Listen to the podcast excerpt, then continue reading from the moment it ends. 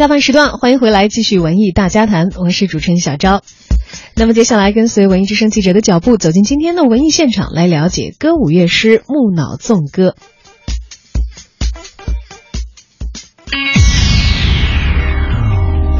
最权威、最全面、最及时、最新鲜。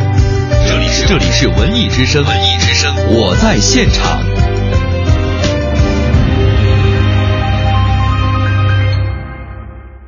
大家好，我是郭艳茹，我在文化艺术新闻发生的现场。二零一六年中央民族歌舞团春季演出季正在北京民族剧院举行。近日，二零一六年少数民族地区艺术院团进京展演项目——景颇族大型歌舞乐师木脑纵歌在民族剧院上演。本场演出由德宏州民族文化工作团以及德宏州傣族传承保护展演中心担任主创团队。木脑纵歌节是景颇族最盛大的传统节日，是最高级的原始宗教盛典，是景颇族人民的舞蹈盛会。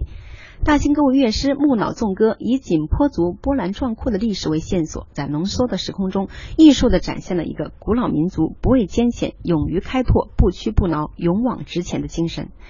整部作品将歌舞乐融汇交织，互为依托，在浓郁的民族风情中构成一部景颇族史诗般的壮丽画卷。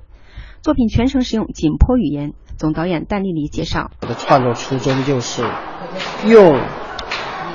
自己的语言，解剖出自己的语言，诠释他们优秀的文化。”木脑纵歌分为始祖地、栖息地、好地方三个乐章，演绎了景颇族由远古时期到现代的发展历程，其中包括了凿木取火、耕种、丧葬、求爱等独特的景颇族民族风情。在谈到如何把如此漫长的历史浓缩在一个半小时的歌舞表演中，总导演戴丽妮介绍说：“整个晚会借用了一些景啊、道具啊、服饰啊，所有的他们的迁这个始祖地，还有栖息地，还有好地方，所有的三个地方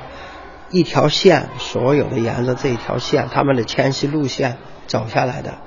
那么这一场晚会，这个一个难度很大。”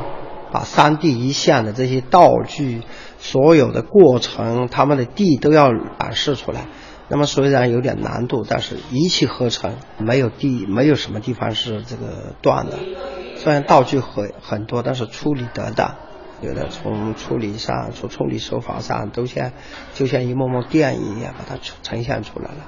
木脑纵歌从时间上选取了重大的节点，展现了景颇族人民浓郁的乡土民族风情，在服装、音乐、道具、舞台设计上都融入了景颇族特有的元素。整台节目张弛有道、大气磅礴、充满力量，是一曲沉积千年后迸发出的历史交响。文艺之声记者郭艳茹北京报道。